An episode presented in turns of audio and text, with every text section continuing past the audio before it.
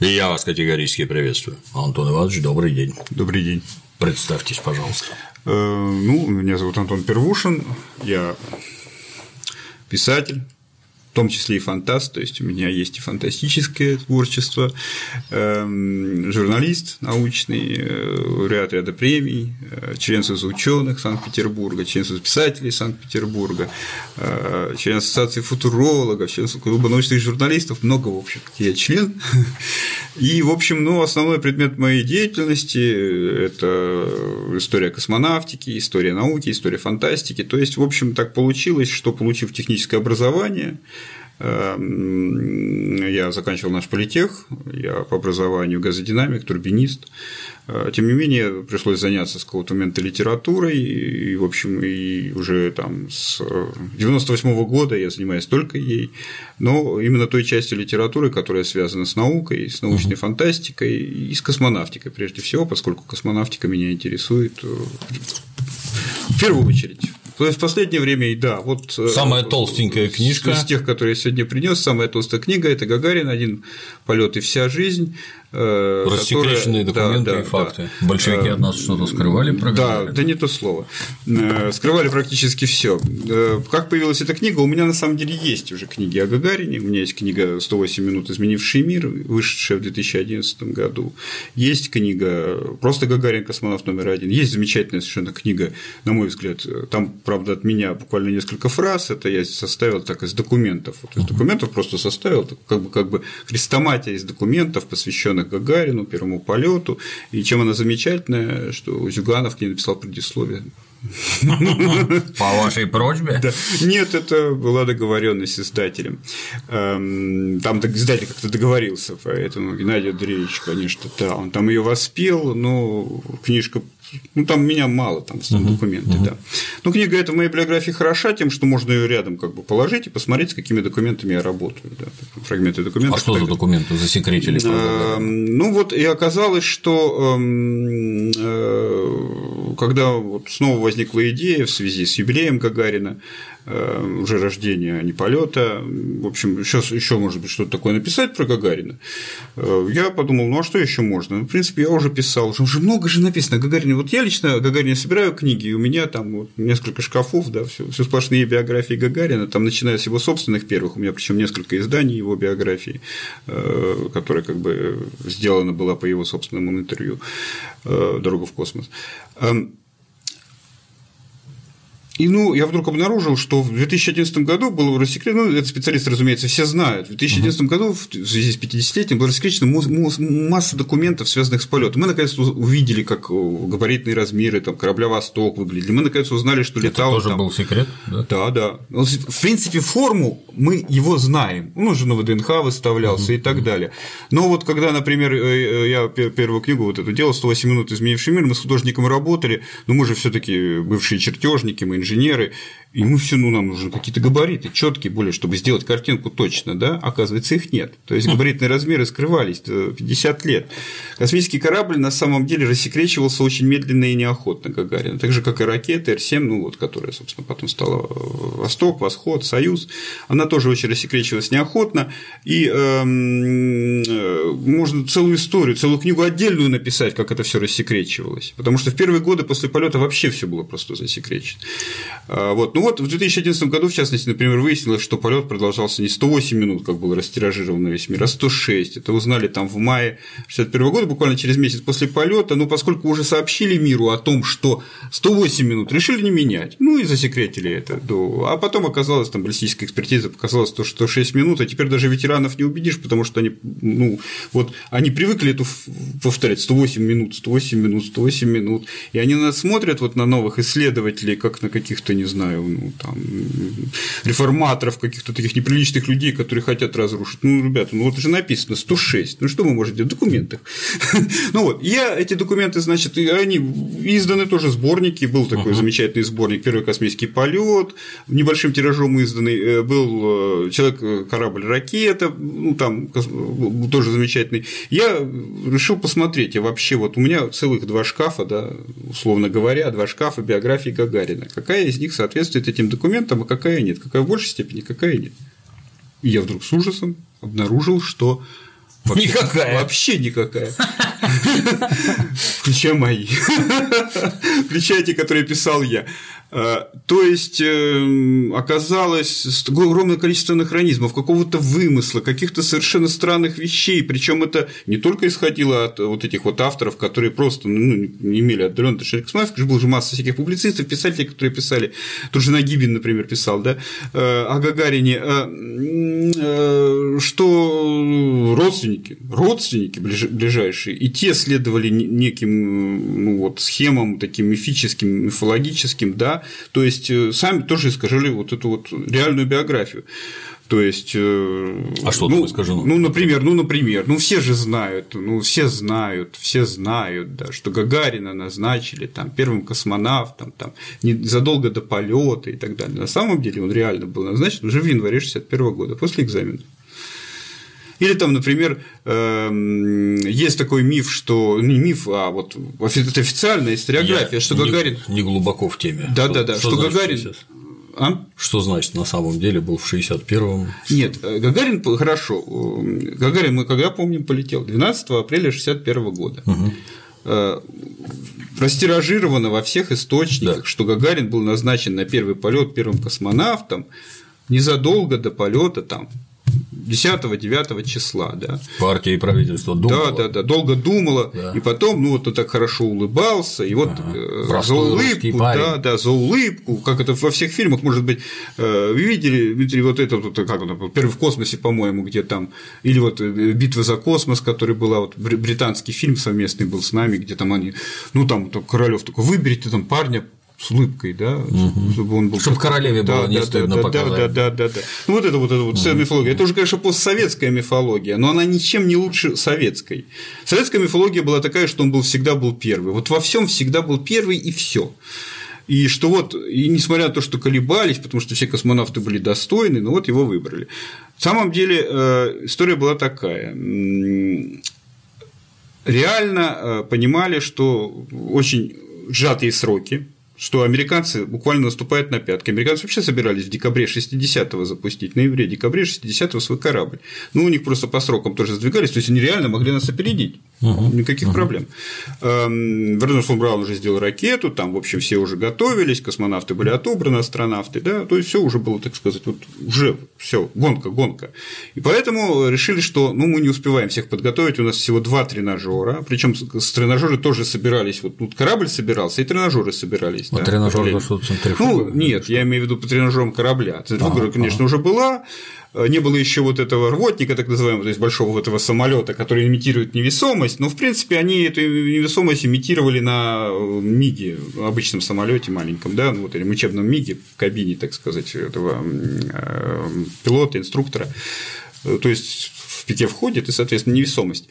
А, ну, то есть это как раз все решаемо. Ну, вот тренажер, собственно, корабля, ну, то есть такой корабль, имитирующий корабль настоящий, он был там буквально один. Один был, собственно, габаритно, такой габаритный, он был, собственно, на производстве, то есть у Королева, а и один был в институте, летно-исследовательском институте имени Громова, э, который, собственно, в котором космонавты обучались. Поскольку не успевали всех подготовить, выделишь из 20 перед этим отобранных э, кандидатов шестерку, шестерку лучших. Потом выбрали, поскольку поняли, что не успевают со скафандром, выбили, выбрали тройку. Вот и, собственно, эм, в январе 61 года, в апреле еще, напомню, в апреле полетел Гагарин, да, в да, январе прошел экзамен, когда, грубо говоря, э, они сдавали теорию, практику, космонавты будущие, и уже, собственно, на этом экзамене уже было определено, кто полетит первым, последовательность. И первыми были назначены, собственно, Гагарин, второй Титов, третий Юрий Георгиевич Нелюбов, который, к сожалению, на мой взгляд, самая, ну, такая вот а, человек действительно недо... не то чтобы недооцененное, его зачем-то почему-то, ну, в советской историографии вообще не было, то есть его вычеркнули за Первый раз слышу. Да, да. А в постсоветской из него изображают какого-то монстра что он какой-то был такой завистливый, что он какой-то был негодяй, который там вставил всем в палки колеса.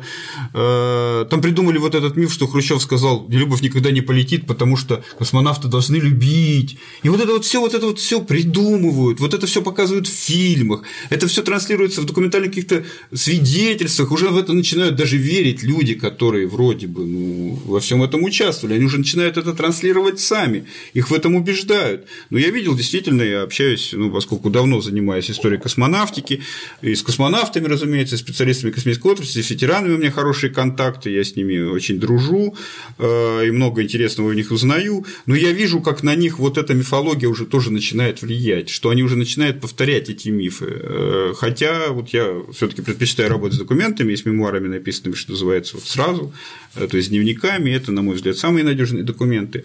И поэтому, конечно, меня удивляет вообще, что такое происходит? Почему у нас э, один был миф, который создавали в Советском Союзе, да, его сейчас лихорадочно меняют на другой. Это, конечно, меня ну, вот тревожит, и, конечно же, прежде всего, поскольку я занимаюсь все таки как раз началом космонавтики, меня вообще интересует, в принципе, вот эта вот космонавтика до космической эры, как это все формировалось. Ну, это же, опять же, с фантастикой имеет отношение, потому что фантастика очень сильно была тогда взаимосвязана, они друг другом контактировали. Мы можем, например, э, в Ленинграде так вообще тут было все, так сказать, Беляев, да, Перельман, Рынин, э, они там с Залковским переписывали, соответственно, были контакты тоже с Королем, то есть это все вот здесь все происходило.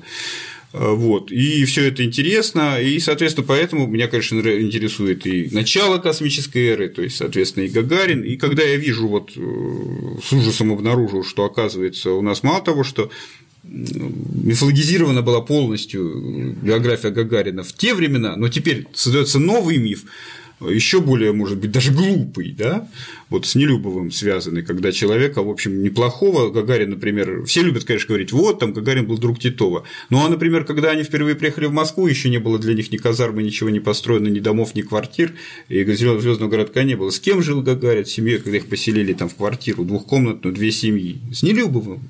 Ну, то есть, этот человек был, видимо, достаточно, э, ну, они все тогда были, конечно, замечательные люди, э, и вообще космонавты все таки берут не всех подряд, и там, конечно же, эмпатия эмпатия и коммуникабельность – это очень важная вещь. Э, когда, и тогда и в те времена, в общем-то, соображали, кого конечно. космонавт, конечно. И Еще поэтому... Джек Лондон соображал, кого в одну зиму, избушку на, зиму, зимовье можно оставить. Да. И поэтому э, вот эти вот мифы меня удивляют, они меня беспокоят, и иногда выбешивают, вот, буду откровенен. Эм, и, конечно, вот поэтому эта книжка очень хорошая. А Вам самое это главное, рекомендую, рекомендую. Там есть? Да, конечно, здесь есть глава. Дело в том, что тут э, вот мы поговорили немножко, ну, тут это же не пересказать, здесь огромное количество. Эта книга состоит из цитат во многом. Почему? Потому что когда ты э, опровергаешь мифологию, ты, к сожалению, вынужден эту мифологию цитировать. Ну и поэтому тут очень много цитат из разных книг, из разных биографий, где я показываю анахронизмы, которые, ну, просто, ну, вопиющие анахронизмы, когда люди пишут о событиях, о текстах, которые не могли люди того времени описываемого просто читать, встречать и так далее. Э, тут 50 глав. К вопросу о Боге. Да, да, да. К вопросу о Боге это как раз я тот миф современный развенчиваю, что якобы Гагарин там призывал восстановить храм Спасителя. Это очень известный миф.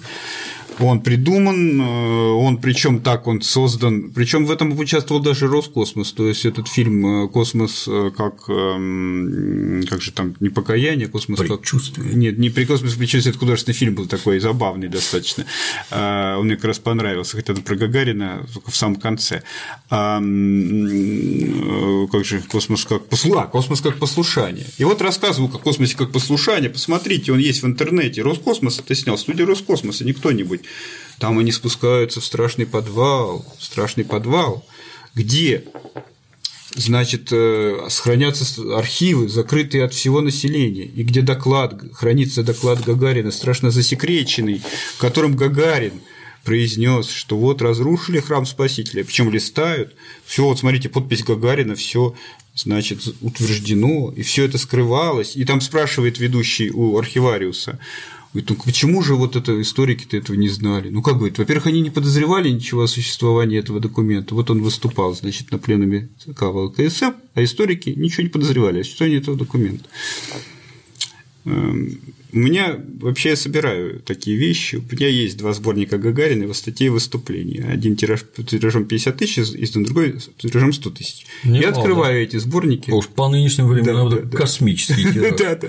Я открываю эти сборники и вижу там этот доклад целиком в обоих. Да, да. Да, и там в этом докладе, собственно, говорится следующее, что вот значит, конечно, мы иногда к нашей старине относимся там плохо. Вот триумфальную арку разрушили, разрушили храм Спасителя.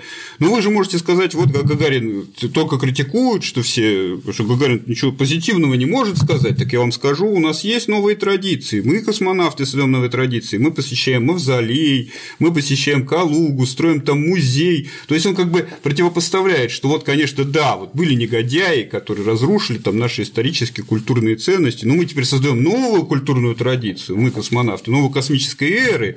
То есть он эту мысль хотел угу. подтвердить. А теперь это доказывается, что он вот был такой тайный религиозный человек, который тайно верил и хотел восстановить храм Спасителя. И есть, есть гипотеза, есть гипотеза, я не шучу, она недавно опять сурово прозвучала с наших широких экранов, что его за это и убили.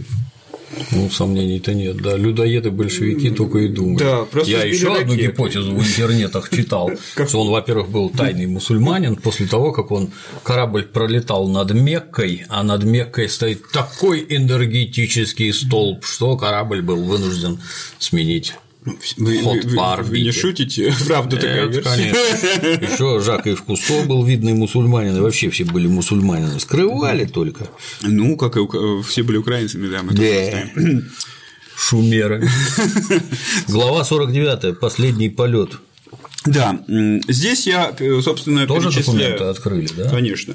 Дело в том, что тут, тут как раз большая проблема. Э, как раз с этого года можно будет говорить, я надеюсь, о том, чтобы вот все таки 50 лет, да, опять же, прошло с момента гибели э, Юрия Алексеевича, до 27-го это произошло. Сегодня, можно сказать, сегодня 30-е. Да. Вот ну, 50 лет да, назад в Кремлевскую стену поставили урны с прахом, то есть, вот 50 лет – это такая мрачная дата, ну, вот в связи с последними событиями, э, к сожалению, хотя было заготовлено несколько программ, я видел в программе телевизионной, собирался даже некоторые записать себе в архив, но вот они были отменены в связи с недавними трагическими событиями, но в целом эта тема была, привлекла интерес. Эм, что тут важно? Дело в том, что до сих пор на самом деле не рассекречены, ну вот я надеюсь, сейчас 50 лет прошло, их рассекретят 29 томов комиссии, вот результат работы комиссии, госкомиссии по расследованию этой катастрофы, авиакатастрофы. Эм, есть только заключение под давлением общественности э, несколько лет назад – Путин рассекретил, э, ну не Путин, конечно, а по, по одному угу. из его распоряжений рассекретили, собственно, само заключение. Но это заключение можно было не рассекречивать. Почему? Ну, заключение госкомиссии. Потому что, в принципе, это все известно с 1987 года, когда профессор Белоцерковский, э, собственно, преподаватель Гагарина в Академии, эм, аэродинамик, он же тоже участвовал в расследовании, в принципе, написал книгу «Диплом Гагарина», в которой он половину этой книги посвятил именно гибели, потому что Гагарин же как? Он буквально за несколько недель до этого защитился, он стал инженером, то есть летчиком инженером, полковник инженер. Э, то есть он получил высшее образование, как и другие космонавты. Э, и, собственно, поэтому через несколько там, недель погиб. И поэтому, собственно, в глазах Белоцерковского это связанные события, поэтому он книгу «Диплом Гагарина» посвятил в том числе и его гибели. Да? Э, и э, уже там было сказано, что, в принципе, основная версия, которая рассматривалась эм, собственно, комиссией, это некое событие внезапное. Ну, действительно, это понятно почему. Потому что вот они летели э, Серегиным в зону пилотирования, быстренько сделали там упражнение, самое элементарное, развернулись и исчезли. То есть э, с момента, когда Гагарин произнес там типа я принял команду и пошел обратно на аэродром, до столкновения с землей прошло 50 секунд. Это зафиксировано практически во всех, так сказать, э, многочисленных документах, э, свидетельствах и так далее. И поэтому, конечно же, что произошло? Ну, может быть, что-то, да, вот такая там попала, вдруг какое-то внезапное препятствие. Собственно, об этом он и пишет. Ну, то есть там. И когда вот рассекретили, собственно, заключение комиссии, этим препятствием назван Шарзонд. Его не нашли. Ну, который запускает метеослужба. Его не нашли, ну, мало ли, да, он мог улететь, соответственно, ну, могла быть стая птиц, от которой отвернул Гагарин и свалился, да, в пикирование, могло еще что-то быть. Э, ну, вот э, сегодня Алексей Архипович Леонов, наш великий космонавт, он доказывает, что там был еще один самолет хулиган, который там полетел, и вот его испугался Гагарин там, и упал. При этом Алексей Архипович отказывается назвать имя, говорит, что пилот жив, жив, я знаю его, негодяя, но не скажу, потому что это гостайна. Э, на самом деле нужды в этих дополнительных версиях нет. То есть, конечно же, Алексей Архипович заслуживает внимания его версия, но он должен, на мой взгляд, все-таки понимать, что э, такие заявления должны быть чем-то подкреплены, кроме его собственных слов. Э, потому что, еще раз говорю, что в принципе само заключение рассекречено, и э, там прямо сказано, что госкомиссия признала, что это был Шарзон. Угу. На мой взгляд, вот я изучал очень много всяких версий и вообще, в принципе, изучал как мы воспринимаем Гагарина. Эта книга именно о том, на самом деле, почему искажали его биографию, зачем это было нужно, зачем нам это нужно вообще именно так, такая, такая версия его истории. И вот, эм, собственно, э, я пришел к выводу, что на самом деле нет нужды вообще ни в каких дополнительных самолетах, ни в шарзандах, ни в птицах. Э, нет, версия должна, может быть все это объяснено самым простым способом, без привлечения. Ну, знаете, да, бритва Акама. Чем проще версия, тем она может быть, скорее всего, ближе к истине. Хорошо знакомая вам вещь – генеральский эффект. Эм, собственно, в тот день Гагарин уже, он уже 19 э, полетов подряд совершил с инструктором. Он не должен был в тот день лететь еще раз с инструктором. Он должен был сесть в самолет, подготовленный для этого полета, и полететь один. Но генерал-полковнику Каманину, Николаю Петровичу, который известный, чуть ли не один из первых героев Советского Союза, чуть ли не первый, который, собственно, возглавлял отряд космонавтов, курировал их на протяжении многих лет, создавал его э, и следил за их подготовкой. Вот ему приспичило Пусть еще раз летает глава Центра, собственно, подготовки, летной подготовки космонавтов.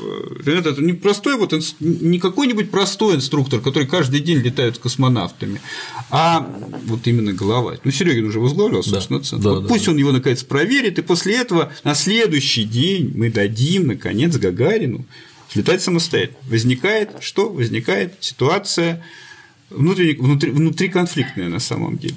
Потому что не Серегин не хотел лететь. Ну, Гагарин, это ладно, ему сел и полетел, еще раз слетал с инструктором, ничего страшного, но нет самолета подготовленного для этого, потому что это не плановый полет, это генерал спускает сверх, генеральский эффект. Да. Они выкатывают первый попавшийся самолет, на котором Гагарин не летал. Выясняется, что этот самолет, потом он же описан, этот самолет, что он с подвесными баками. Ну, немножко другая центровка. Угу. Ну, понимаете, да, да, да, что если самолет с подвесными баками для длительных полетов, там все-таки другая. То есть Гагарин на таком самолете не летал.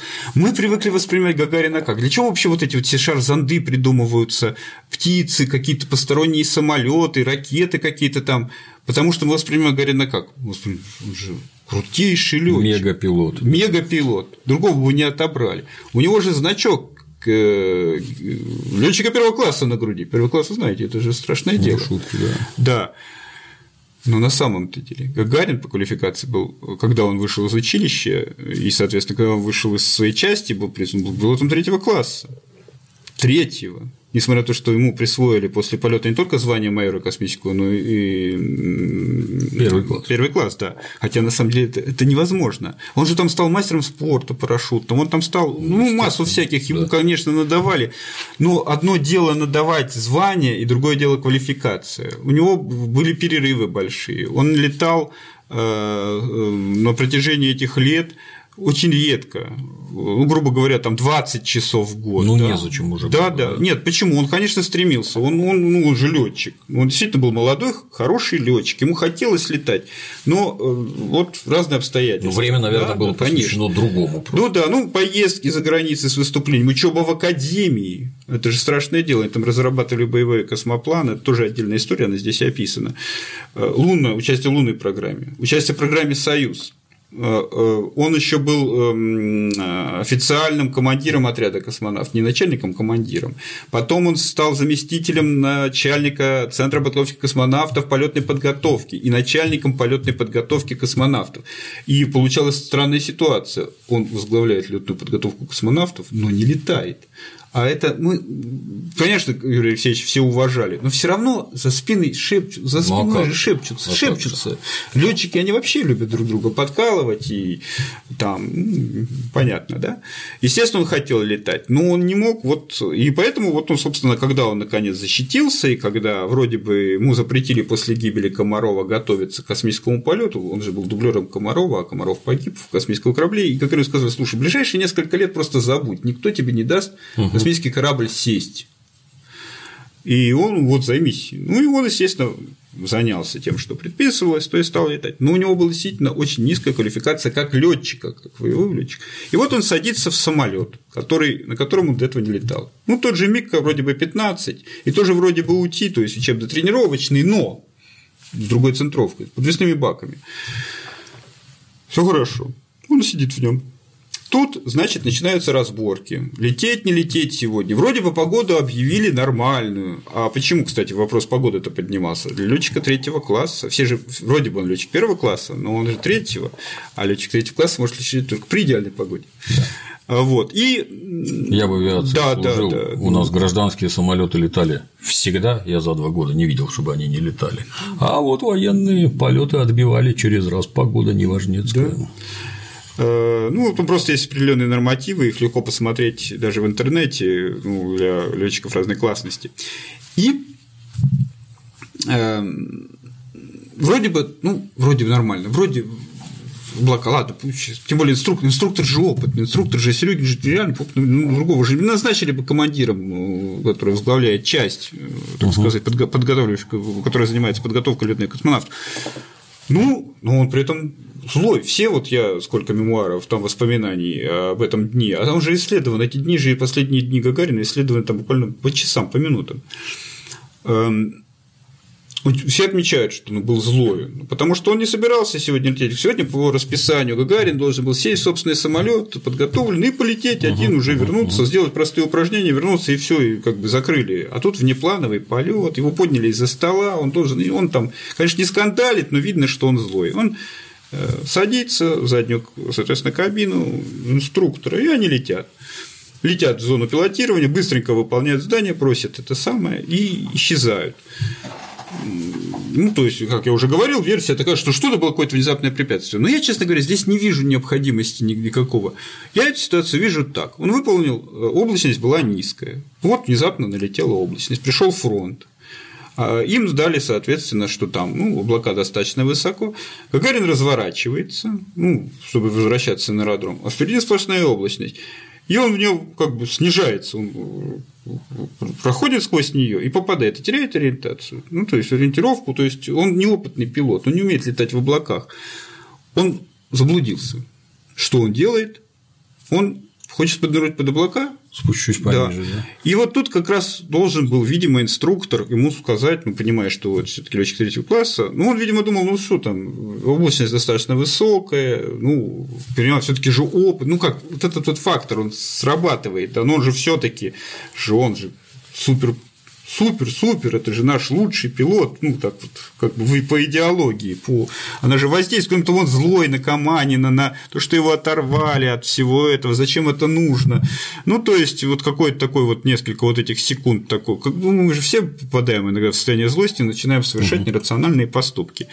Вот это эмоциональное состояние, меня, кстати, пытались убедить, я разговаривал с летчиками и инструкторами, которые говорят, нет, ну, ну вот, ну, это невозможно, летчик-инструктор, он всегда, он всегда, он всегда собран.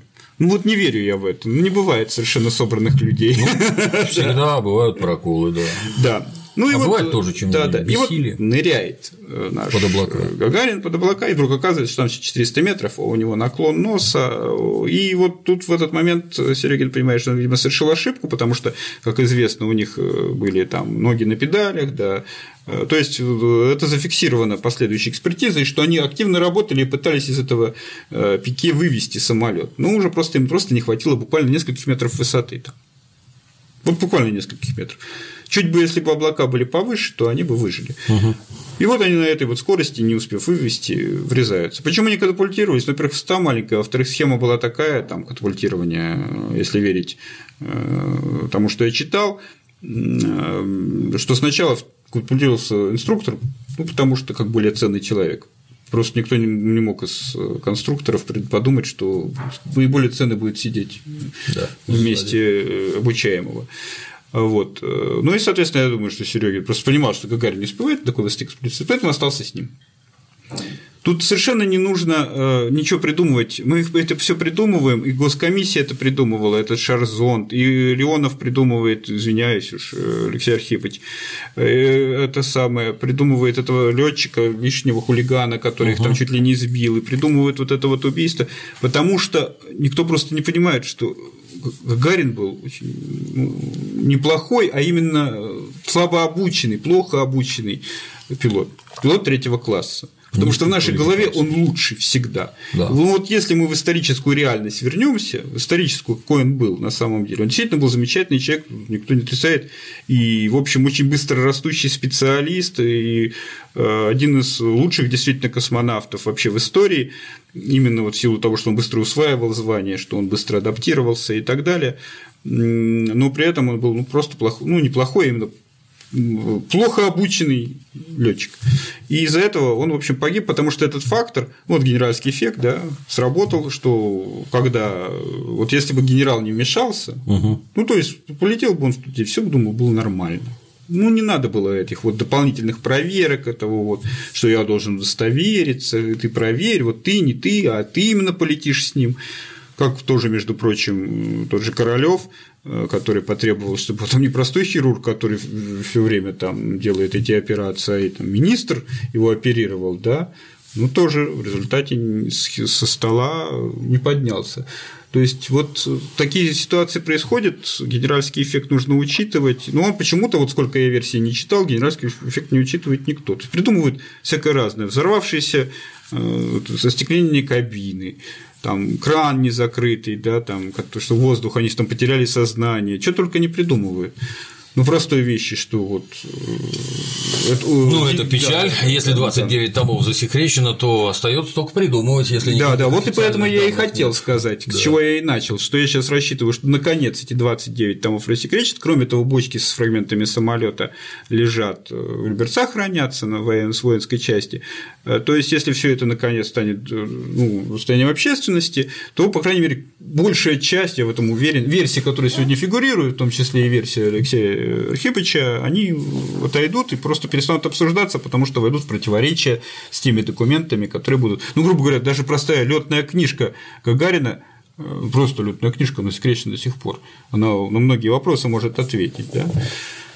Вот. Ну, ну, даже если рассекретят, плести теорию заговора это никому нет, ну, мешать конечно, не может, конечно, но было бы очень интересно конечно, поглядеть, конечно, что конечно. же там было, что же там на расследовали. Да. Нет, они, конечно, изучили там все подробно, то есть они изучили и самолет, и, соответственно, изучили и положение тел, и вот эти вот все там были интересные достаточно были экспертизы. Но, естественно, мы все это судим по рассказам Белоцерковского, который об этом две книги написал, э, который участвовал в расследовании. Но, собственно, сами документы мы не видели. И кроме вот, собственно, итогового заключения рассекреченного там чуть не по прямому приказу Путина, да, э, а итоговое заключение это вот, собственно, перечисление цифр там и по нынешним да, да, сообщения, да. То, что там такого секретного. Нет, а это просто, ну, это, это норматив. То есть, ну, вот те же самые документы, связанные с кораблем, с его полетом, баллистическая экспертиза и прочее, были рассекречены в 2011 году, в 2011 году, как я понимаю, даже не от большого зла, а потому что норматив 50 лет. Угу. Вот сейчас 50 лет прошло Юрия Гагарина, я надеюсь, что будут они рассекречены целиком, эти документы. Хотя, в принципе, наша система рассекречивания, она подразумевает и такой момент, что можно отправить, так сказать, это все в общественное достояние, а можно уничтожить. Это уже зависит от конкретного чиновника. Он напишет уничтожить или, или вот это же вредительство, уничтожить. Но тем не менее, многие это вещи. Наша память, это наша э, ну, история. Ну, вот, например, в свое время так был уничтожен архив э, ракеты Н1, самой большой нашей ракеты, вот лунная ракета, да. может быть, слышали, да, которая должна была на Луну летать, которая четыре раза взорвалась, э, и поэтому она сошла, как бы ее закрыли этот проект, но тем не менее 6 миллиардов, по рублей потратили, но ну около того, то есть точную цифру не назову, примерно вот, ну, уровень, да, Эм, ну, вот просто не нашлось ресурсов, средств, чтобы это все рассекретить, донести, сохранить. Просто какой-то чиновник подписал уничтожить, и все это пошло. Вообще. И сегодня у нас вот есть уникальный человек э, такой в, э, в Петербурге, да, э, Саша Шлединский, он художник-ракетчик, он рисует вот эти все ракеты. И вот он сейчас самый крупный специалист по Н1. Почему? Потому что он даже в Казахстан ездил, снимал. Они же когда взрывались, эти ракеты, они разбрасывали свои куски по всем угу. вот этим вот самым местам, и народ их стаскивал, делал из них ангары, вот он лазил везде, снимал эти ангары, и он ее реконструирует. И когда сегодня, например, тот же Роскосмос снимает фильм, он к Саше обращается и говорит, ну ты нам свои материалы там дай, свои фото, ну потому что у них нет, у них нет даже чертежей. Обалдеть. Все уничтожено.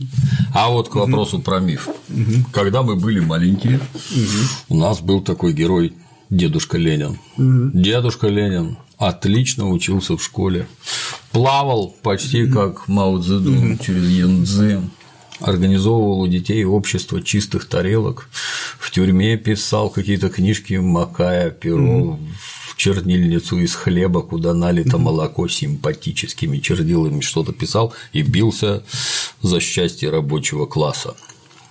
Сейчас это все жестоко порицается, но как-то с моей точки зрения дедушка Ленин лично на меня, как живой пример того, каким ребенку надо быть и к чему стремиться, влияние оказывал, я так думаю, гораздо больше, чем нынешний человек-паук. Мифологизация подобных персонажей – это некий объективный процесс или злая воля большевиков? Ну, безусловно, объективный. Вы наверняка читали и американскую мифологию, да, по поводу там гражданской войны и Конечно, так далее, они да, тоже, да. естественно, идеализируют свою историю и э, любят, опять же, по этому поводу э, пройтись, когда выясняется, что представление о той же гражданской войне американского обывателя мифологизировано, то некоторые писатели любят по этому поводу там немножко сострить, скажем так. Я встречал такие вещи в их прозе, когда они издеваются над вот этими вот странными даже представлениями своих граждан. Это нормальный процесс, безусловно, но просто, на мой взгляд, э, почему я борюсь-то, собственно, с этими мифами, э, что ну, какая-то должна быть все таки пределы, да, потому что, на мой взгляд, вот если говорить о дедушке Лене, ничего сказать не могу, поскольку я им специально не занимался, и э, о нем сужу ровно так же, вот, как и вы, Аналогично, по, по, да. по советским воспоминаниям о том, как он писал там чернилицы из хлеба, да, молоко. На зоне. Да, да, да, да, да.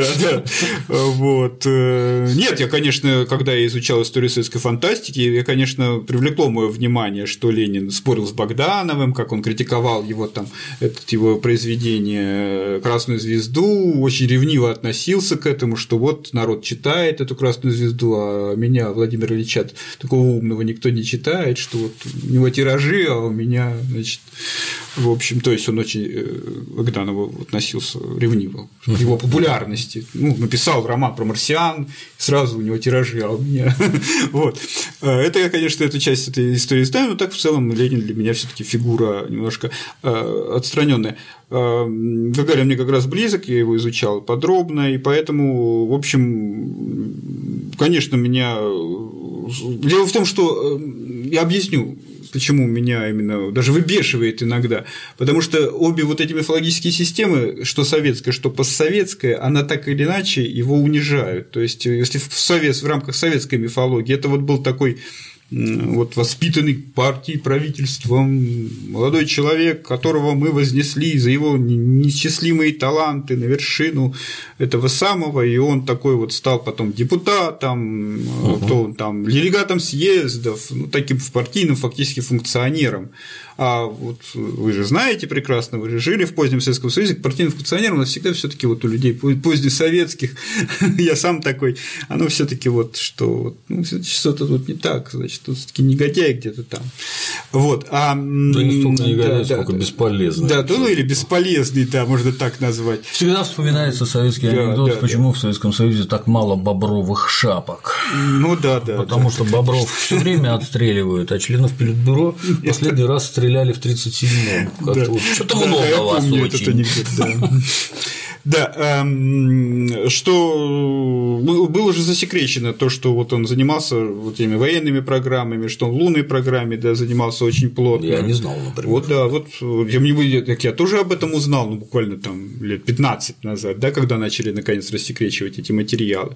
Эм, то есть, э, что он действительно, э, ну, что он занимался психологией космической, они вместе с Лебедевым написали книгу «Психология космоса». Кстати, такое ощущение, что ее тоже никто не читал, что я первый, кто ее прочитал, потому что я, например, ее открываю и вдруг обнаруживаю там целые фрагменты, страницы из документов, которые были рассекречены сравнительно недавно. То есть, все говорят, да что там Гагарин писал, там же Лебедев наверняка. Э, такое есть мнение. Но на самом деле там есть документы, которые мог представить только Гагарин. То есть он как бы пользуясь своим авторитетом, своей, так сказать, ну вот то, что ему никто не мог отказать, так это было реально. Об этом даже иностранцы пишут, что эффект Гагарина ему никто ни в чем не мог отказать.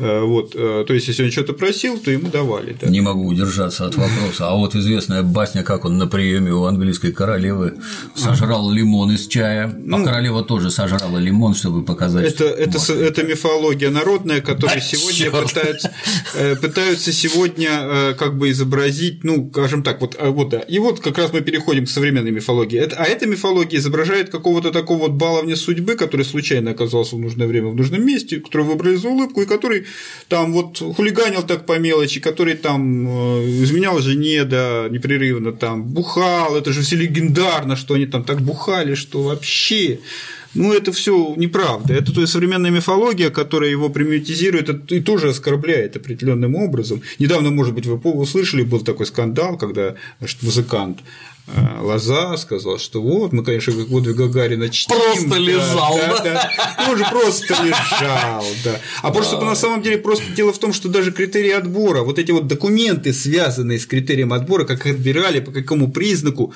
я, заметьте, я уже сказал, что его отобрали за много, за много раньше. Да.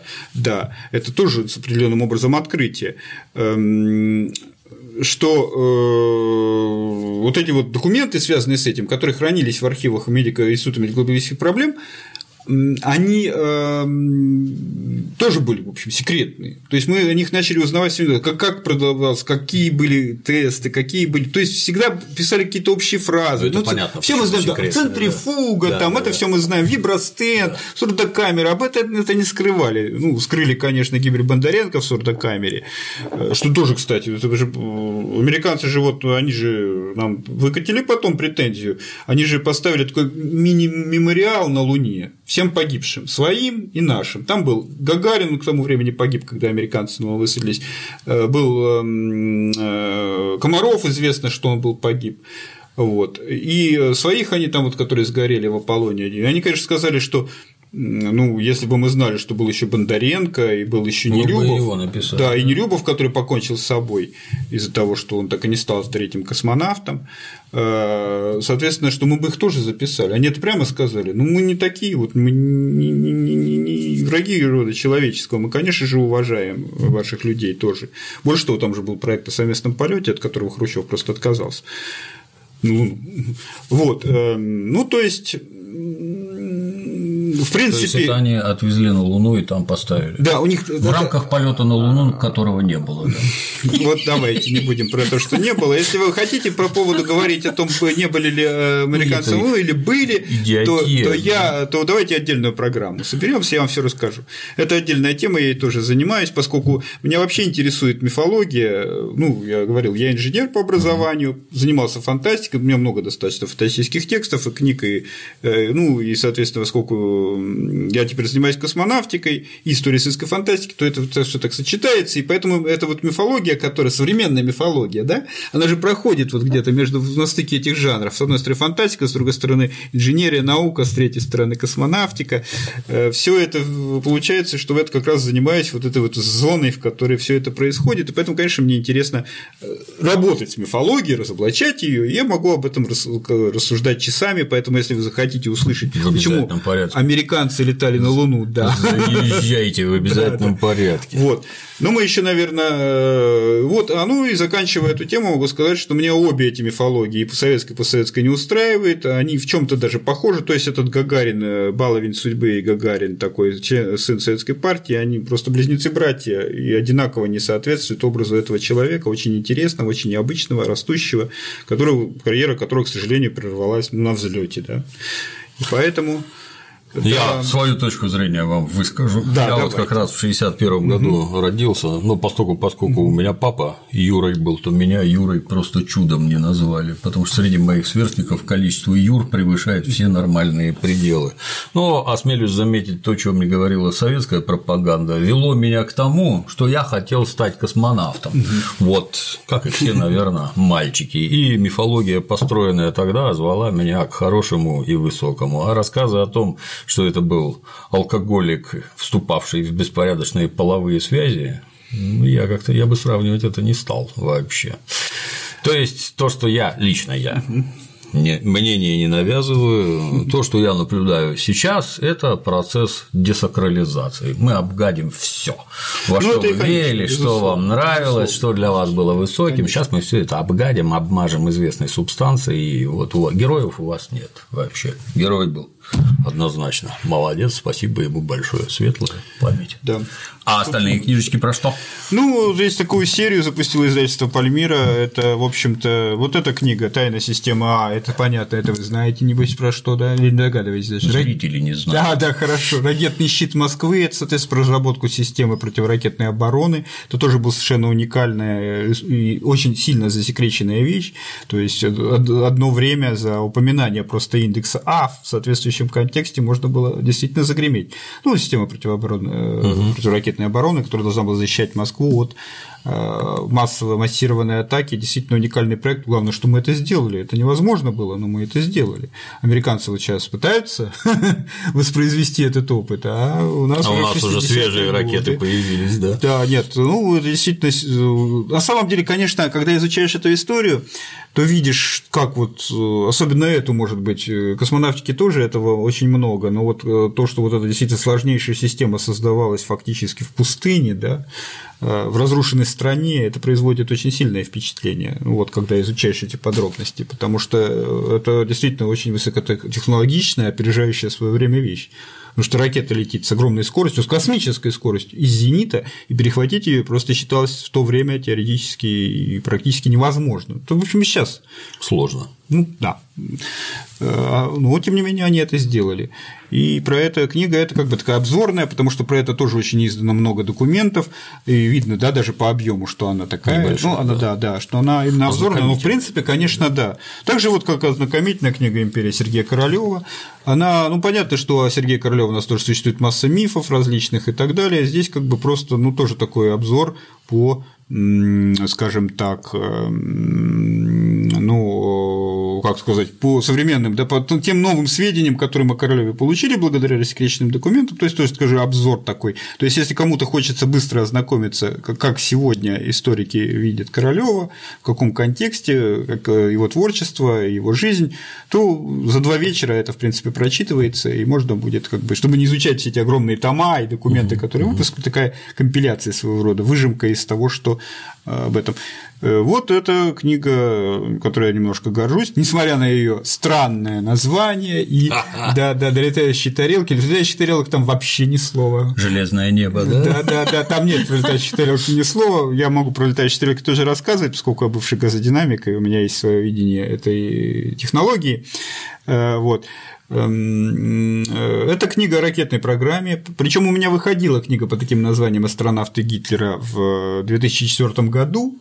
И тоже по тому же поводу, что вот есть мифология, да, что там летали немецкие, ее создал, конечно, эту мифологию, если в нее глубоко копаться, известный писатель американский э, Хайнлайн, который написал после войны сразу роман о том, как полетели американцы на Луну, а там их уже ждали фашисты. Нацисты, да. да, да, да.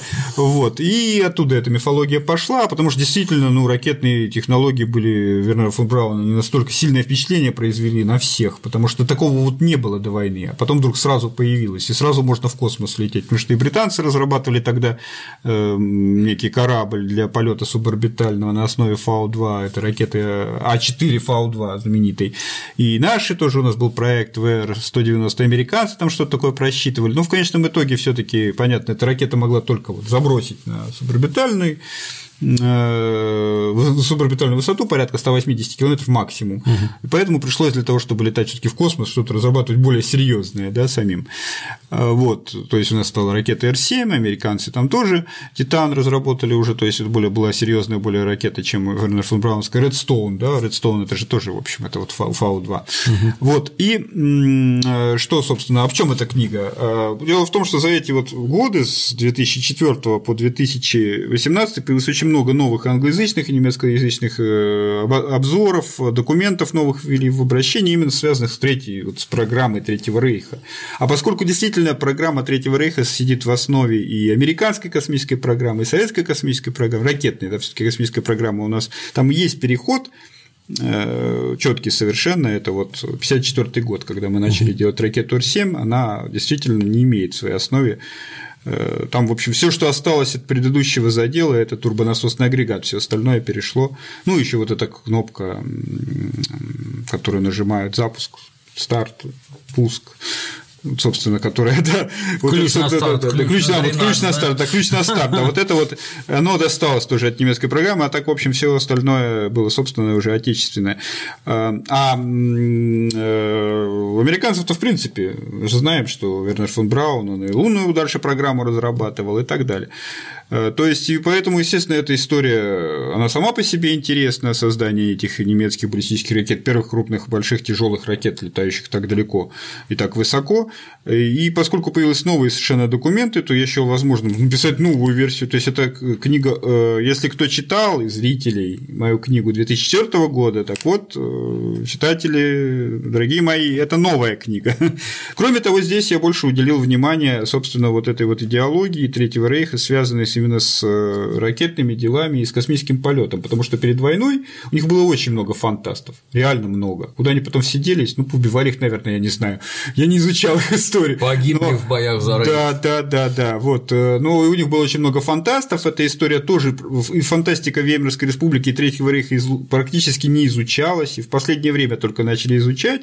И я, соответственно, тоже немножко начал этим заниматься, э, просто систематизировать информацию, которая есть по этой фантастики, и там действительно они очень писали, у них была такая четкая совершенно линия и в Веймарской республике, и в Третьем Рейхе, что вот придет гениальный немецкий инженер, который создаст такую, такую вот супероружие, которое всех поставит на колени, это у них было просто общее место, все об этом писали. Ну вот, и Вернер фон Браун на самом деле был таким инженером, но только никого у него на колени поставить не, не успел. Не, не получилось, да. да.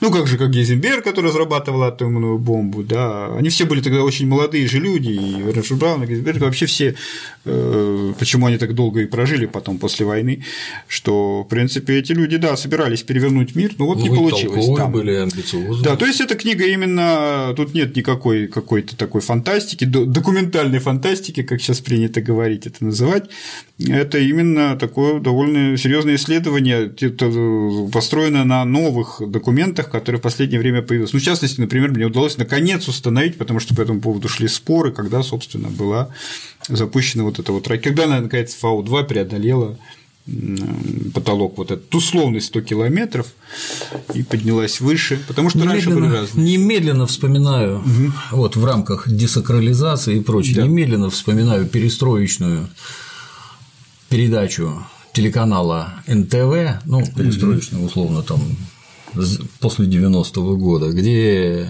телеведущий Михаил Горюнов, я не помню, какого mm фамилия, зовут Михаил точно, такой, как ящерица был, вещал, что в 1000, боюсь цифры наврать, в 1939 году немцы запустили в космос какого-то там штандартенфюрера, и на самом-то деле приоритет принадлежит нацистам, ну, подразумевая, что ваш ну, Гагарин-то да, вообще ни о чем никто да, да. называть Это мифология живучая, я с ней периодически сталкиваюсь, собственно, я здесь ее в предисловии разбираю, но следует просто понимать, что ракеты Третьего Рейха не могли поднять такой груз, как живой человек, э, со всеми соответствующими средствами на соответствующую высоту. Воздух, э, вода, да, да, да. Ну да, ну нет, даже если, грубо говоря, суборбитальный полет, американцы же когда летали в 61 году, мы же все помним, на Меркурии, да, это, это Редстоун, это та же, собственно, ракета, вот Фау-2 немножко доработанная. Они куда? Они на 15 минут скакали, вот на высоту там порядка 120 километров со скоростью очень небольшой, сравнительно, если сравнивать с нашими космическими кораблями, которые уже летали с первой космической. Уже бороздили. Да, да, уже бороздили, да. А это, кстати, у Вулфа в этом «Нужные вещи» в романе очень хорошо описано. Это один из ключевых романов 20 века, где он там описывает, что вот они прыгают, как лягушки, а в это время русские бороздят, пролетают над ними. Там это очень эмоционально описано очень в этом романе. Эм, э, да, ну и вот, что, собственно, эта мифология живучая, насколько я понимаю, породил ее э, как раз э, Хайнлайн, который угу. ничего плохого на самом деле не имел. Он писал романы подростков, в котором популяризировал там, перспективы космонавтики, ну, для вот, динамики, для сюжета он придумал этих фашистов на Луне. И оно как-то пошло и закрепилось, и в уфологию проникло. Ну, уфология – это вот да. паранаука о летающих тарелках. И там это тоже что немцы там создали в Антарктиде базу, оттуда летают по всему миру, и в разные другие совершенно, то есть где только ее не встретишь, и я, в общем, даже не удивлен, что наши публицисты, которые, публицисты-ревизионисты, назовем их так, угу. которые вещали в 90-е, да, в принципе, эту идею тоже разделяли, что вот там были какие-то эксперименты и так далее. Хотя, в общем, на самом деле, как выясняется, вот это я тоже в этой книжке, когда писал, обнаружил, например, что даже проект А9, А10, э, известный, который должен был межконтинентальная ракета, которая должна была обстреливать, они собирались Нью-Йорк, ну, угу. запускать из Германии, чтобы Нью-Йорка долетал, что это тоже миф.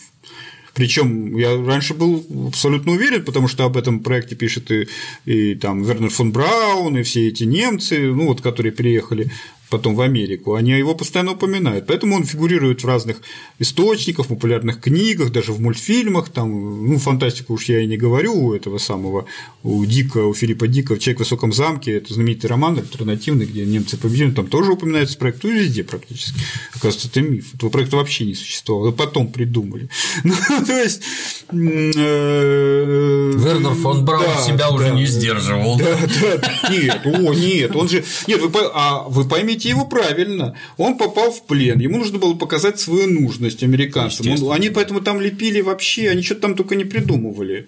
Там потом, когда начали историки разбираться, ну, все таки вот, ну, вот, человек говорит, мы разрабатывали, да, мы разрабатывали вот такую межконтинентальную ракету, вот из таких-то блоков состоящую, и вот я вам даже нарисую.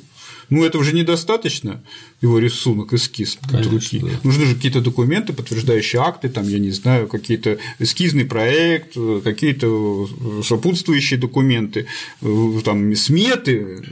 Ну, все вот это есть для ракеты А4 Фау-2, а для этого ничего нет ну и так далее. То есть все-таки должно что-то как-то корреспондировать. Даже, например, тот же э, Сильверфогель, знаменитая серебряная птица, да, э, космический бомбардировщик, он же очень тоже активно разрабатывался Люфтваффе. Это не Вернер фон Браунский проект, это другой. Зенгер э, был такой, Эйген Зенгер, ученый венский австриец. Он там есть документы, и четко видно в 43 году, когда его просто закрыли и сказали, слушайте, вы его 10 лет будем делать, но скоро война закончится. Они думали, что они еще победят. Ага. Вот. Нам не нужен ваш этот бомбардировщик. Ну, что он там будет? Ну, его просто закрыли. И это тоже видно, и что после 43 -го года никаких там дополнительных документов об этом бомбардировщике нет, его просто нет. Тут то же самое. Ну и вот, а они там, конечно, сочиняли, там рассказывали, как американцам, как бы они их есть победили, если бы, если бы у них, да, да, да. И вот, собственно, об этом эта книжка, так что те, кто читал книгу 2004 года, могу сразу сообщить, это новая книга. Хотя она так вот называют, меня же очень ругают за Можно это. перечитать. Меня же, да, да, меня же ругают за это, что у меня такие странные названия, там, астронавты Гитлера, космонавты Сталина, там, тайный человека в черном. Но я хотел бы подчеркнуть, что название у меня, я все таки работаю на максимально широкую аудиторию. Я прекрасно знаю, что если напишу на книге, там, не знаю, особенности, там, да, основы сведения о ракетной программе Третьего Рейха, то эту книгу приобретут 100 человек. Поэтому, конечно, мой издатель это не издаст, ни один из моих издателей, у меня много издателей, я с многими издательствами сотрудничаю, потому что он просто скажет, ну, это никому не нужно, вот Могу сам издавай, да, за Могу свой счет. Вот на сайте, когда новости пишешь, вот там противоположная картина. Если ты напишешь какое-то забористое смешное название, то там поисковик его не найдет. Если ты в рамках какого-то события воспарить над хайпом, так сказать, то так называть нельзя. А в плане заинтересов- заинтересованности аудитории, наоборот, только так и можно. А вот вопрос в разрезе телевизора, вот там врут про нацистских астронавтов, говорят, вы в суд на РЕН-ТВ подали. Да, есть такие сведения. А, На самом деле история тоже, да, немножко все таки если что, вырежете, да? Да, да. Углублюсь в историю, то есть, может быть, мы уже отнимаем много внимания у наших зрителей. Но э, где я, поскольку я действительно занимаюсь такими темами, вот астронавты, да, Гитлера, космонавты, Сталин, империя Королева, тайны системы, тайны Гагарина и прочее, то меня, естественно, приглашают периодически трепаться в ящик. Я с многими каналами работал. У меня, кстати, между прочим, есть неплохой документально-художественный фильм. Посмотрите как-нибудь «Открытый космос» на интернетах канале. есть? Конечно. Его выложила Star Media, которая его снимала. Ну, известная компания Star Media для Первого канала, для Эрнста делала фильм о космосе, э, космонавтике, истории. Очень Они- хорошие спецэффекты. Они прислушивались к вашему мнению, как Да делать. там вообще-то текст мой. Типа, вам за него не стыдно, можно смело смотреть. Там можно стыдиться только видеоряда, он иногда не совпадает, да, он иногда не совпадает с текстом, но это нормально, вы знаете прекрасно, Да. что это нормально, да, для киношников они периодически что-то такое лепят на экран. Зато смотреть интересно. Да, да. Хорошо снятый, в том смысле, что хорошие спецэффекты по тем временам, в 2011 году как раз вышел на 50-летие, 4 серии «Открытый космос». Так что он его, кстати, иногда показывают по Первому каналу. Однажды даже было года три назад, целый день показывали, я так гордился этим.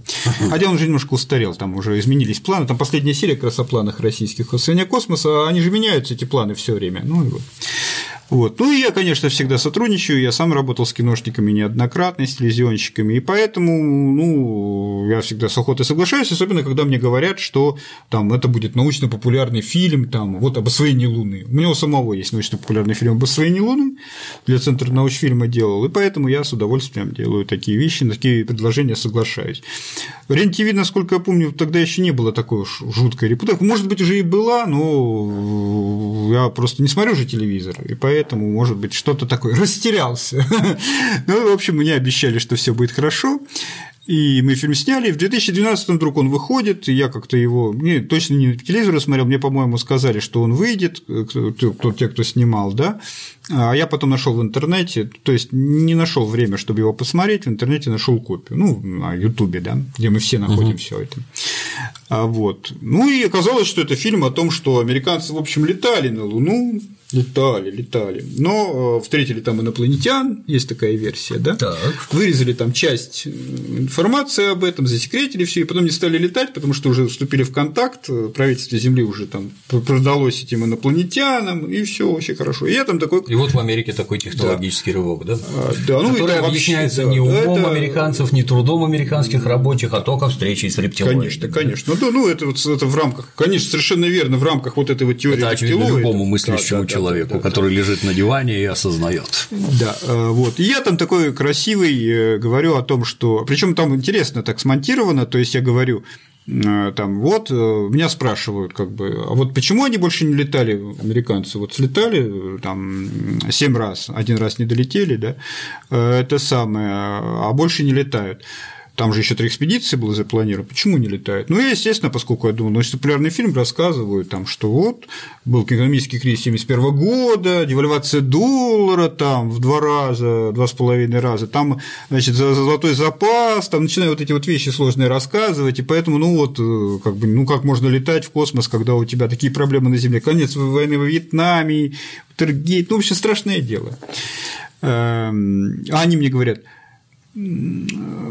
а дальше как бы, так странно подводится мысль, что ну мы-то знаем лучше, чем эксперт. Лучше угу. знаем, чем эксперт. Лучше. Угу. Что на самом деле они, конечно, могли летать. Больше того, это же прибыльно было летать на Луну. То есть они, не моргнув глазом, говорят, что это прибыльно было летать на Луну. Чем? Интересно. Потому что оно потом принесло миллиарды долларов. Почему-то, угу. вот они считают. То есть такой вот подход. Потом другое место, где я рассказываю, что вот, но никто не мог, они там, значит, говорят, что ну, никто не мог, что была трансляция осуществлялась, значит, искусственная с этих кораблей. Причем это подчеркну, это еще фильм 2012 года, где рассказывается, что американцы летали на Луну, ну там встретили рептилоидов. Я, я говорю, ну вот у меня есть там знакомые ветераны, есть документы о том, что мы вот в научно-измерительном пункте под Симферополем перехватывали эти сигналы, это все записывалось, отслеживали, ну, поскольку это же УКВ, нужно поэтому антенну вести за кораблем, все это снималось, записывалось на бобины, анализировалось с этими специалистами, никаких сомнений никогда и у них не было. И снова поворот. Но на самом деле мы-то знаем, что американцев, то есть они знают лучше меня, да. что у американцев была возможность подделать эту радиотрансляцию. Ну ладно, поскольку в рамках все равно этого фильма ничего не отрицалось, ну, в том смысле, что американцы летали, ну, ну встретились в конце концов на планете, ну и ладно с ним. Ну, я и забыл эту историю. И вдруг внезапно, в 2016 году, выходит теперь уже фильм на том же РЕН-ТВ, но только фильм уже, собственно, самого Прокопенко, да? Или Прокопенко, как его правильно? Я бы сказал Прокопенко. Ну, ну вот, Прокопенко. Хорошо, тогда так остановимся. Выходит фильм Прокопенко, новый, э, уже теперь уже все, там уже все. Американцы ну, летали. Сразу. Как нам американцы обманули нас, бедных, доверчивых, несчастных. Я там снова вижу себя в той же в той, ровно позе, что в 2011 году. Ну, то есть просто да. взяли из этого. В том же костюме, я говорю те же самые фразы. То есть фразы... ловко вставленные в другой контекст. Да, в другой контекст. И снова вот эксперт говорит, ну мы-то знаем лучше. Эксперт говорит, мы-то знаем лучше. Я на самом деле, ну, я, вот это меня, конечно, я помню, я поглумился в сети, то есть я уже ну, стал сказать, ну, это уже просто за пределами добра и зла, что это уже, ну, как он так может, но в конце концов, все равно еще тогда как-то что-то, ну, это все таки их материал, это они сняли, я же как идиот согласился у них сняться, да, договоров мы никаких не подписывали, и, соответственно, все только устные договоренности, и я уже не могу доказать, что я э, требовал, чтобы это был научно, что меня, меня обманули, да, что это научно-популярный uh-huh, uh-huh. фильм и так далее. И тоже как бы вроде забыл. Но тут грянуло, грянуло еще более. То есть тут уже как бы некий, некий приш... Э, предел преодолен. Вот раз, вот два. Великие тайны Вселенной. Вот три. Вот четыре. Я некоторым образом тоже автор. Я знаю, я, я видел ваши книги. Потрясен производительностью, а? Вот, в этих четырех книгах эти две цитаты снова фигурируют. Причем э, они тщательно сохранены. Они тщательно сохранены. Ага. Но здесь это другой формат. Это уже формат бумажный. Ага. А это ну, все-таки уже ко мне близко, еще ближе, чем в кино, да, телевидении и так далее. И тут я уже знаю, определенные правила существуют. Если вы берете вот интервью, то вы должны хоть как-то да, его согласовать, ну, когда да. будет опубликовано да. на бумаге. Если кино или телеинтервью это все-таки там другие немножко правила, то здесь эм, очень жесткие в этом смысле. И поэтому то, что меня снова процитировали, те же самые снятые, взятые у меня интервью 2011 года, да, в новом совершенно формате, но опять в том же самом вот эксперт, конечно, говорит, но мы это знаем лучше. Э, вот когда я, я тоже же, я же не противник цитирования, я сам занимаюсь, я журналист и писатель, и поэтому, который пишет о науке, а об истории, естественно, у меня цитат очень много, эта книга вон наполовину состоит из цитат, да, то есть не могу, конечно, осуждать за цитирование, но все таки цитирование должно быть надлежащим, в том смысле, я объясню, что я имею в виду, э, в том смысле, что э, если я приглашаю эксперта, и он мне что-то говорит, ну, я с ним не согласен по той или иной причине, то я его просто убираю. Ну, и излагаю уже тогда свое мнение. Угу. Если я приглашаю э, эксперта, то я все-таки подразумеваю, что мне скажет некую информацию, которую как бы подтверждает, да? Ну, да. В рамках той теории, которую я излагаю, в то, ну, вообще в рамках некой истории, которую я рассказываю. Либо я просто не приглашаю, или просто выбрасываю то, что он сказал. Но делать так мне бы просто в голову не пришло. Я с таким сталкиваюсь, ну, наверное, не скажу, что впервые, но меня это потрясло. Когда, когда цитируется, э, цитируется эксперт, угу. а потом говорится, да он дурак, мы-то знаем лучше. Неэтично. Да. Как-то не это... надо было меня тогда цитировать. Э, дорогие, если… Я не думаю, что эти книги написал Прокопенко, Прокопенко, не знаю, тоже да. не знаю. А, потому что, ну, он же все таки у нас там руководит каналом, у него очень насыщенная программа, я знаю, как это работает, это сумасшедший дом. А, просто я снимался, и поэтому знаю, как это выглядит. Да, да, да, да. Вряд ли у него есть возможность и время писать такие тома, да. Но в любом случае он поставил свою фамилию на обложку, и он таким образом несет за это ответственность. Он как бы, как бы в этой книге говорит, что он у меня брал интервью, он у меня брал. Поэтому он должен отвечать за то, как он Хотя, конечно, этого не было, разумеется, у меня брали интервью разные там. Ну, а что говорит адвокат? Перспективы есть у такого дела? Да, да, адвокат говорит, что вполне себе есть. Э, то есть э, мы не знаем, ответчик пока молчит и на заседание не ходит, хотя это будет уже вот сейчас 11 апреля будет четвертое заседание. Ну, и, не обязательно э, ходить, он может своего Да, да, ну так вот, я пока не видел даже его адвоката. Да, это странно. Да, и поэтому, в общем, перспективы есть в том смысле, что какую-то компенсацию мы с него получим, потому что ну, так не делается. Вот так не делается. То есть к фильмам мы, скорее всего, не сможем придраться, а вот к книгам – да. Будем с интересом да, следить. Да, конечно. Дело на самом деле в том, что там же не только меня цитируют, там угу. цитируется огромное количество ученых. То есть там не только уфологи и разные странные конспирологи, там очень много астрофизиков, всяких вот, ну, палеонтологов, ну, в общем, людей действительно настоящих э, научных профессий, специалистов, которых тоже пригласили сняться в научно-популярном фильме. И они э, не только даже не знают, эти люди, о том, что их там процитировали в ненадлежащем контексте, да, в фильмах, но не знают, что их цитируют и в книгах. И поэтому я думаю, что еще одна из задач, которую я перед собой ставлю, что, ну, что в принципе интерес общества и научного сообщества к этому вот явлению привлечь, чтобы они хотя бы полистали, а то может оказаться, что они там тоже выступают там как странные фрики, которых, которые что-то несут, но мы-то знаем лучше. Вот. И эм, э, если этот прецедент, тем более если будет успешное завершение дела, то мы получим такой полезный пример, то есть такой дорожка будет протоптана, и тогда РЕН-ТВ, надеюсь, наконец начнет менять свою политику. Ну, я уверен, что они не будут менять политику именно вещания, угу. но, по крайней мере, хотя бы откажутся от публикации, да, да, будут, будут осторожнее, не будут это издавать на бумаге, а то они нашли новый способ заработка. Завалили, все же, все же магазины завалены в разделе научно-популярной литературы, да, вот это вот. Да, это э, какое-то имеет отношение к науке. Да, да, да. Вот. Э, то есть, и эм, э, что они хотя бы ну, начнут заключать договоры с экспертами, как-то ну, учитывать их мнение и так далее. Я понимаю, что я, может быть, в чем-то идеалист, но будем бороться. Но, как говорится, Бог навстречу. Это Спасибо. ладно, за этим проследим, что там и как будет протекать.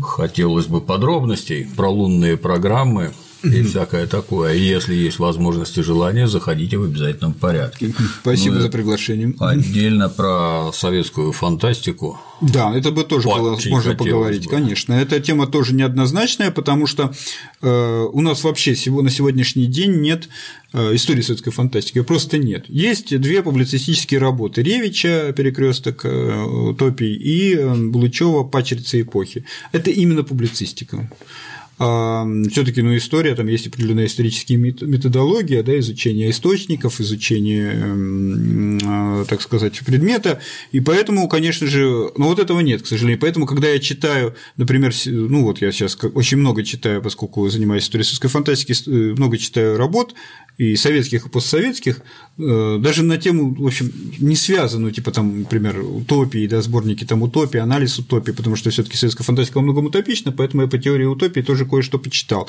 И я вижу, как люди, которые занимаются всю жизнь утопией, да, э, просто плавают, когда они заходят ну, вот, в сторону советской фантастики, да, как-то к ней, вот, ну, ну, они же должны что-то о ней сказать, если они пишут об утопии современной но они сразу оказываются в каком-то пространстве, где они совершенно дезориентированы. Это ученые причем. А почему они дезориентированы? Потому что нет ни школы, ни текстов, ни исследований, да, это белое пятно. Я боюсь. Я вот некоторым образом кино перевожу. Я боюсь, что тут дело в нелюбви. Они, наверное, эти книжки не читали ни в детстве, ни в юношестве, они им просто неинтересны, они туда не лезут. Это точно так Ну же, да. как в переводах, когда граждане высоколобые, это условно высоколобые, берутся переводить американское кино, ну это же про дебилов для дебилов. Ну, Я тут стараться не буду. В результате получается какая-то дрянь. И действительно смешное, хорошее кино, я бы даже сказал, доброе, превращают в какую-то непонятную дрянь. Не любят это дело.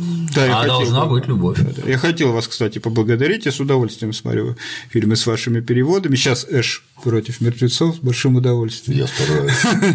Да, спасибо вам, а действительно хорошая работа. Спасибо. Спасибо. Но с нетерпением ждем. Спасибо большое. Договорились. Заходите. А на сегодня все. До новых встреч.